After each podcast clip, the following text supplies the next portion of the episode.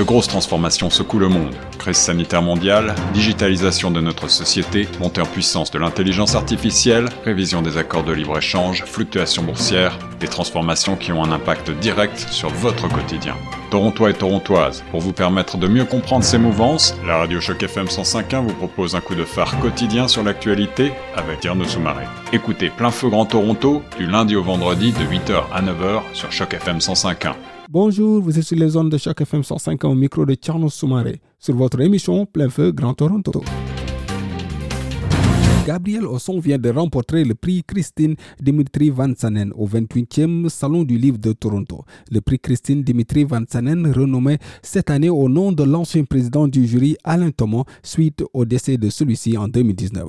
Bonjour Gabriel. Bonjour Thierno. C'est un plaisir de vous avoir sur les zones de chaque FM 105 pour parler de votre prix remporté au 28e Salon du Livre de Toronto, le prix Alain Thomas. Pouvez-vous nous revenir sur ce prix Alain Thomas? Merci. Euh, Alain Thomas était euh, l'ancien président du euh, euh président du jury du Salon du Livre pour le prix Christine Dimitri Vansanen. Alain nous a quittés malheureusement subitement à la fin de, de 2019. Et pour lui rendre hommage cette année, le Salon a décidé de renommer ce prix-là le prix littéraire Alain Thomas. donc Alain, c'est un très bon ami du, du Salon du Livre de Toronto. Il a été euh, sur euh, membre du conseil d'administration, je pense, pendant au moins une quinzaine d'années, très connu, très impliqué aussi euh, dans la communauté francophone de l'Ontario, un grand ami du livre franco-ontarien qu'on a perdu malheureusement. Pour rappel, vous avez été nominé, vous avez vous avez remporté ce prix avec votre roman Le jour se lèvera. Pouvez-vous nous revenir un peu sur ce roman Le jour se lèvera et pourquoi il a été choisi? Ah, bien là, je faudrait demander au, euh, au jury. Là, je ne sais pas pourquoi il a été choisi. Euh, on était, euh, le jury euh, avait reçu 26 livres, toutes, comment ça, tout genre confondus. Et ils ont déterminé trois finalistes pour ce prix qui ont été dévoilés juste un peu le vendredi, je devrais dire, avant le salon. Et euh, de ces trois finalistes-là, bon, c'est euh, moi qui suis sorti euh, gagnant, si tu veux, comme ça, lauréat du prix pour pour cette année. les critères, ben, c'est dans le c'est dans le la page de comment dire, la, la page du salon. Donc, si quelqu'un veut savoir davantage, ce serait beaucoup plus à, ce qu'on a au salon de, de déterminer. le, le prix reconnaît le, le euh, comment ça ça là, l'excellence euh, de l'écriture euh, franco-ontarienne. Euh, donc c'est un peu ça que ça met en évidence les talents, si vous voulez, des auteurs et autrices de l'Ontario français. J'aimerais, que vous nous parliez un peu euh, du prix. Quelle est la représentativité du prix pour vous? C'est une grande reconnaissance euh, pour moi euh, d'avoir obtenu ce, prix-là, d'être lauréat du prix Alain Thomas parce que c'est un prix qui est décerné par les. Donc, c'est d'autres auteurs qui participent euh, au, euh, au comité, au jury, euh, et qui choisissent euh, la personne qui est gagnante. Mais aussi, ça, ça marque pour moi un cheminement, parce que ça fait quand même beaucoup d'années que j'écris. j'ai été finaliste il y a deux ans, quand j'ai sorti mon premier roman, Hubert le reste avec, qui était finaliste au prix euh, justement Christine Dimitri Rantanen et d'être coiffé lauréat maintenant, euh, pour moi, c'est vraiment un grand accomplissement. Euh, parce que dans, comme auteur, nous travaillons souvent tout seuls. on travaille dans l'ombre et que les gens lisent le livre et que les gens reconnaissent la valeur de ce que tu écris.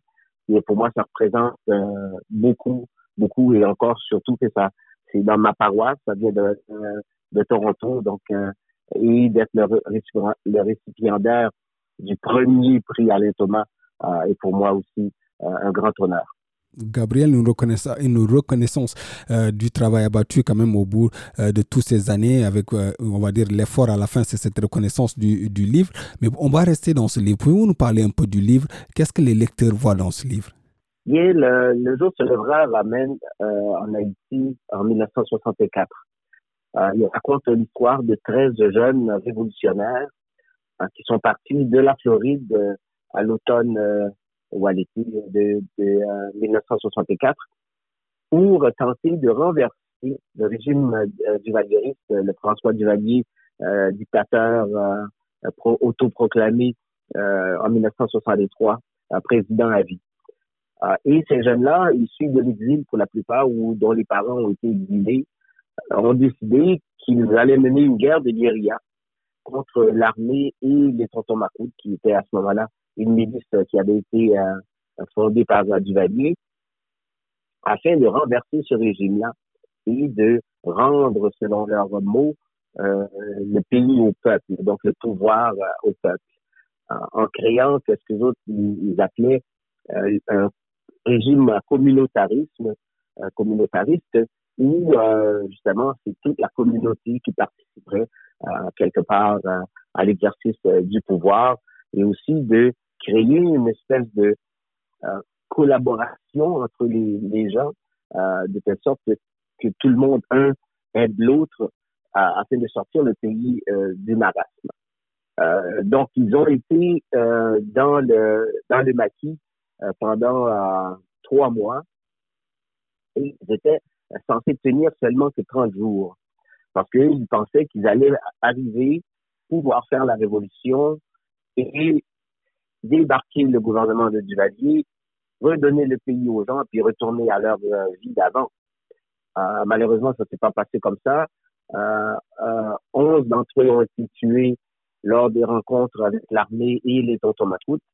Euh, deux ont été capturés vivants et qui ont été fusillés sur la place publique euh, à l'automne de 1964.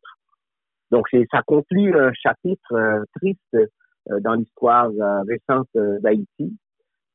triste aussi parce que ces jeunes-là euh, on n'a pas eu euh, de tombe, de sépulcre à leur nom. Euh, la plupart, on ne sait pas où ils ont été enterrés. Et aussi, l'histoire n'est pas confinée, n'est pas confinée, n'est pas consignée dans des livres d'histoire. Et donc, c'est une un pan de l'histoire qui disparaît tout doucement. Et ce que je voulais faire à, à travers ce livre-là, c'est de rendre justement hommage au courage à la témérité euh, de ces 13 jeunes euh, du groupe euh, Jeune Haïti qui pensaient à ce moment-là aller en Haïti et faire la révolution. Hmm. Comment la communauté haïtienne elle-même, la communauté haïtienne de Toronto et celle de Haïti, comment ils ont acquis ce livre? Et présentement, le, je ne pourrais pas répondre à cette question-là, euh, pour la simple et bonne raison, le livre a paru juste avant la pandémie. Et juste ici, je n'ai pas pu faire un lancement euh, du livre encore à Toronto. Donc, on avait pensé qu'on allait le faire au mois de mai de l'année dernière, euh, et avec tout ce qu'on sait du, euh, de, de, du confinement, reconfinement, re-reconfinement. Alors, jusqu'ici, c'est toujours pas fait. Donc, euh, je, à part ce que les gens ont pu lire dans, la presse, euh, je pourrais pas te dire même est-ce que le livre a été acheté, euh, parce que j'ai pas eu du tout de retour euh, auprès de la communauté haïtienne de Toronto en tout cas. On parlera de ce livre, mais sans pour autant oublier ce qui se passe en ce moment en Haïti. Euh, ce livre peut être peut-être une façon de pouvoir aussi connaître l'histoire pour la jeune génération haïtienne. Comment ils peuvent s'inspirer à travers ce livre euh, pour, pour ce qui se passe, en tout cas, ce qui se passe en ce moment en Haïti? Une très bonne question. quand le livre a sorti, c'est une des choses qui m'est venue à la tête souvent. que les jeunes grandissent maintenant en Haïti, euh, pourrait s'inspirer justement euh, du courage euh, et de la détermination du groupe de jeunes Haïti qui sont venus mourir en 64. On, sait que depuis les dernières années, Haïti connaît beaucoup de difficultés au niveau euh, politique, sociopolitique. Il y a beaucoup de, euh, mouvements qui se font. Euh, les gouvernements qui sont là ne prennent pas leurs responsabilités. Euh, et euh, le peuple continue de souffrir. Les jeunes euh, réclament justice, mais malgré, malgré le fait que la majorité des, de, de la population haïtienne a moins de 30 ans maintenant, donc il y a une, une force qui, qui se lève, qui, qui grandit, et j'espère que ces jeunes-là auraient accès justement à la lecture de ces livres pour pouvoir s'inspirer du courage des jeunes, des jeunes Haïti, justement pour construire l'avenir sur des bases beaucoup plus justes, beaucoup plus équitables, en s'inspirant de ce mouvement de communautarisme justement, et ne pas penser que c'est juste moi, mes, mes besoins, puis aussi euh, le fait que quand on regarde, quand des présidents arrivent, ils arrivent avec tous des beaux vœux pieux. Dès qu'ils s'approprient du pouvoir, mais ils deviennent un peu comme les autres qui les ont précédés, agissent en tant que dictateurs. Et ce qui importe pour eux, c'est de s'enrichir et non pas de faire profiter ou accroître le pays. En principe, quand les auteurs sortent des livres, c'est juste euh, dans des bibliothèques qu'on les, qu'on les passe. Est-ce, qu'on, est-ce que dans ce livre, vous espérez qu'elle soit euh, aussi euh, amenée dans les écoles pour que la nouvelle génération puisse s'inspirer, que ce soit la nouvelle génération francophone ontarienne de deuxième génération ou de première génération, ou même vous voulez même que ce livre aille dans les écoles en Haïti? Oui, j'aimerais, on a toujours espoir quand on écrit un livre que ça va être disponible auprès des jeunes c'est pas un livre de jeunesse que j'écris, mais c'est un livre quand même qui parle de camaraderie, euh, qui parle de courage, qui parle de détermination, qui parle de sacrifice, d'abnégation. Euh, c'est toutes des belles valeurs, tu vois, que dont les jeunes pourraient euh, pourraient s'inspirer. Euh, je souhaite euh, que le livre soit disponible pour dans les écoles, que les élèves aient accès à ce livre-là pour le lire. Euh, je parle d'ici en Ontario, euh, au Canada en général. Euh, quand on parle d'Haïti, on sait la difficulté qu'ont les livres de se retrouver dans les mains des élèves. Parce que, bon, ben, les écoles n'ont pas nécessairement un budget euh, pour garnir leur bibliothèque de livres. Euh, et le livre reste encore euh, un objet de luxe dans un pays comme Haïti, parce que au prix que le livre se vend, euh, c'est hors de prix pour euh, les gens là-bas. Euh, L'équivalent du livre, c'est qu'est-ce que les gens gagnent dans un mois. Donc, est-ce que euh, si les gens ont le choix, est-ce que c'est la première chose qu'ils vont faire? Même si les maisons d'édition, ma maison d'édition, entre autres, consent toujours des gros, des gros rabais pour permettre aux livres d'avoir une grande diffusion en Haïti, par exemple, même à ça, le, livre reste encore euh, très cher. Euh, les éditions se font à l'étranger, il faut payer, faut les transporter, il faut payer la douane et tout ça. Donc, ça rend l'accès euh, à ce livre-là difficile pour la masse. Donc, il reste toujours, c'est une élite qui va lire le livre et qui, ne va pas nécessairement agir ou réagir en fonction de ce livre-là. Gabriel Lawson, merci. Merci beaucoup, Tierno. C'est toujours un plaisir de te parler. C'est un plaisir en tout cas de vous avoir eu sur les ondes de chaque FM 105 ans. Pour rappel, nous étions avec euh, M.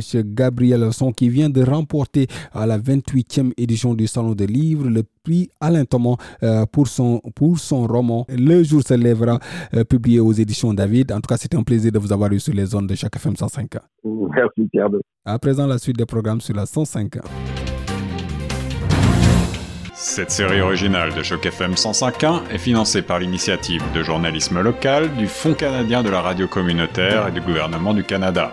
Pour en savoir plus, suivez Choc FM 105.1 sur Facebook.